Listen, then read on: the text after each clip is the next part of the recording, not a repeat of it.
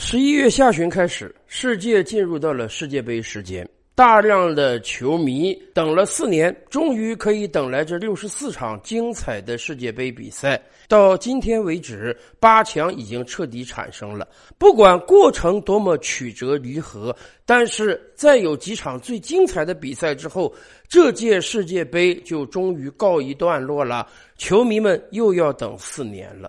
这一届世界杯是很不同寻常的，因为跟以往不一样，这届世界杯是在十一月份、十二月份举办的。原因很简单，因为主办国卡塔尔天气非常炎热，哪怕到了现在这个时候，气温都要达到接近三十度，所以卡塔尔也别出心裁的，在每一个体育场都开启了大空调。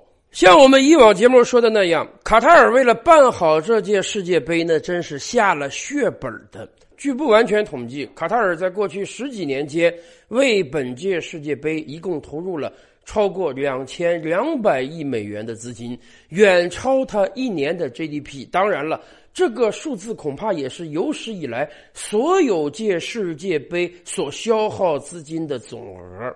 但是，当然。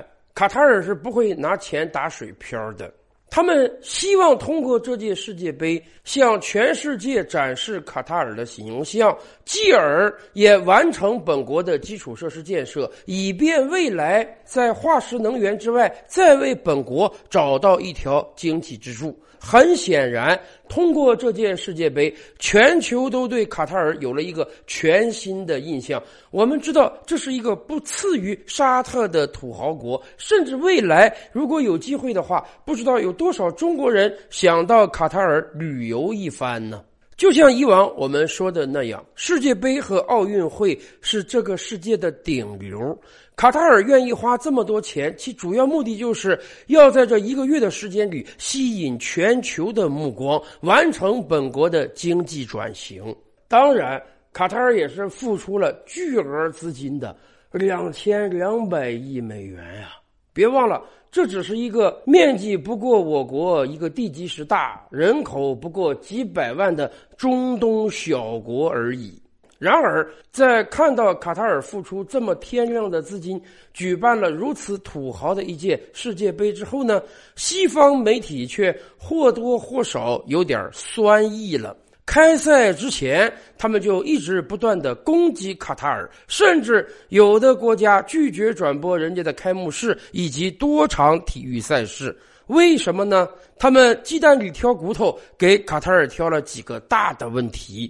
首先，第一个就是贿选问题。西方媒体指出，当年卡塔尔能够获得世界杯的主办权，他是花重金行贿了国际足联的相关官员的。确实，卡塔尔既不是一个足球强国，也不是一个地区强国。为什么十多年前能把世界杯的主办权交给他呢？要知道，二十年前的零二年韩日世界杯。主办国是当时世界经济第二强国日本以及后起之秀韩国，而卡塔尔虽然有钱，但是经济总量和日韩完全没法比，更别提以往的多届世界杯主要由欧美列强来主办。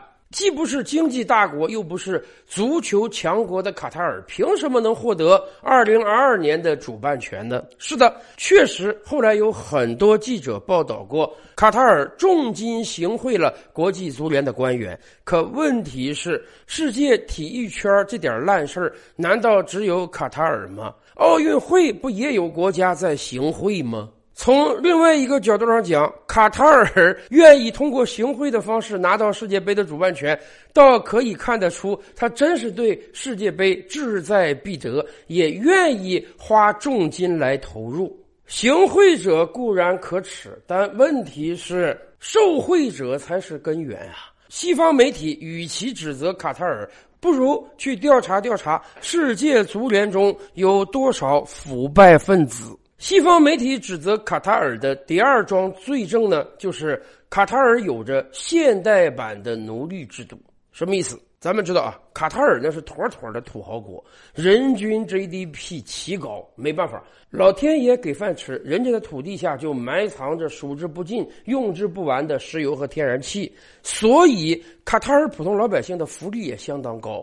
本来总人口才几百万人。又有大量的人根本就无心于工作，因为国家给的福利就足够了，所以凭卡塔尔本国的力量，那根本没法建设世界杯。尤其是在过去十几年间，这两千两百亿美元砸下去，卡塔尔兴建了七个超级球场、大量的五星级酒店，甚至凭空造出一座城来，这需要有大量的基建工人的。这些基建工人从哪里来？当然只能从外国来了。亚洲其他部分有很多穷国、弱国、小国，人家巴不得能到卡塔尔建设，赚得宝贵的外汇。所以在过去十几年间，有大量的外劳到卡塔尔工作。然而，西方媒体说，这些外劳在卡塔尔遭遇了非人的待遇，不光钱给的非常少，没有各方面的保障，甚至人身自由都遭到了限制。有家西方媒体还信誓旦旦地说，过去十几年间，一共有超过一万五千名外国劳动力死在了卡塔尔。因为卡塔尔本来就天气炎热，工期又紧，老板剥削又太狠，所以有很多人就丧命于异国他乡。然而，真的会有这么大数字的死亡吗？根据卡塔尔官方的报道称，确实在过去十年间有个别外劳丧命于卡塔尔，但总数加起来也就几十个而已，而且他们的家人都得到了足够的补偿。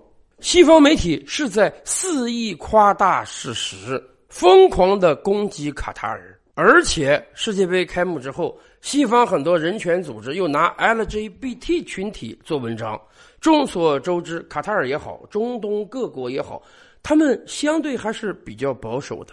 咱别说对 LGBT 群体的宽容啊，他们的妇女走到大街上，那都得拿面纱把自己严严实实的给裹起来的。西方国家这些年对 LGBT 群体的宽容固然是一种社会的进步，但问题是拿自己的行为习惯强加于人，如果别人稍不顺从就被攻击为没有人权，这是不是太过了？很多事情是要有过程的。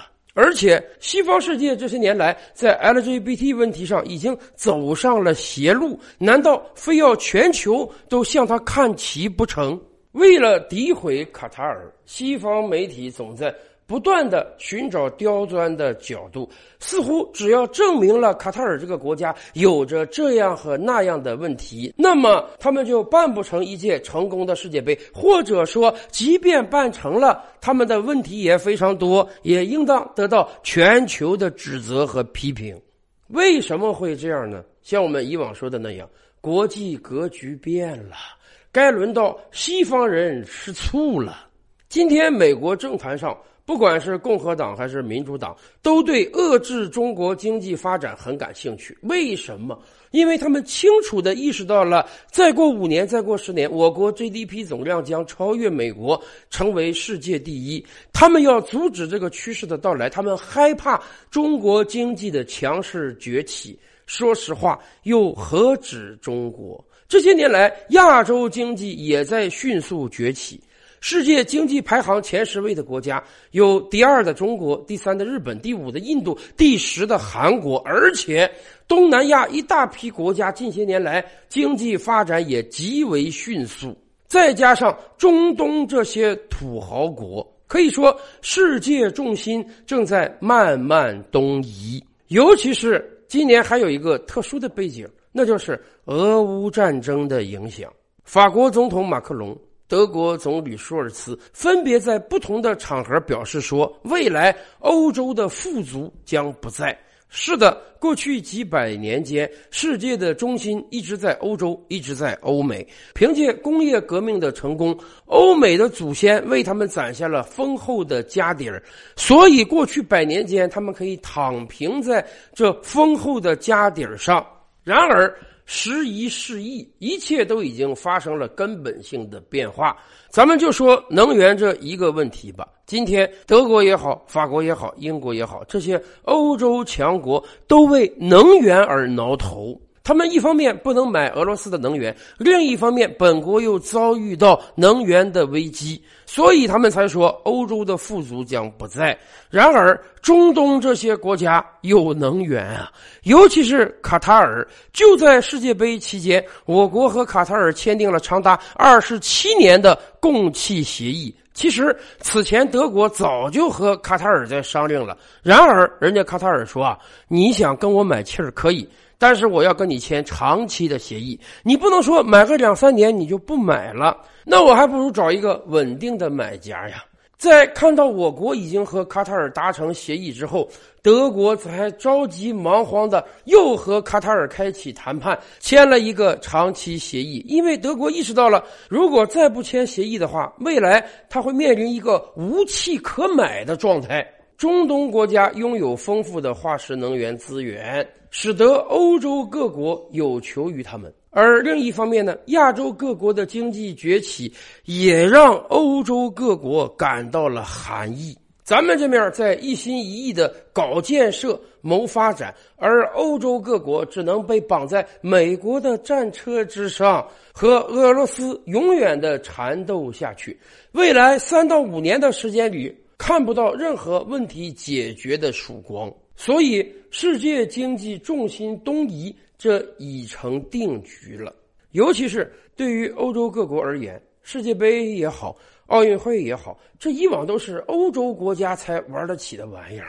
你不是富国，你没有足够的资金，你怎么能举办这样的体育盛会呢？这是要花很多钱的。然而，欧洲人突然发现，像卡塔尔这样一个中东小国，人家能拿出以往十倍、二十倍的资金来搞一场世界杯，这个钱花的实在太冲，让欧洲国家都心生妒意。而且，人家卡塔尔那边表示，本届世界杯非常成功，所以他们马上要去申办二零三六年的奥运会。是的，今后可能很多世界级的体育赛事、世界级的峰会都会在亚洲国家举办。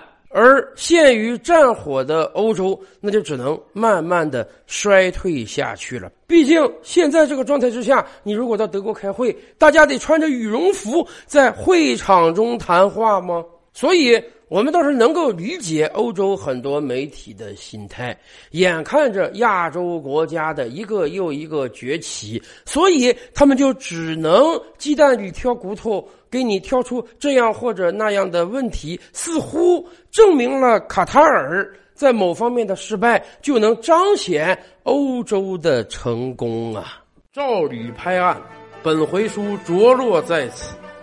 欲知大千世界尚有何等惊奇，自然是且听下回分解。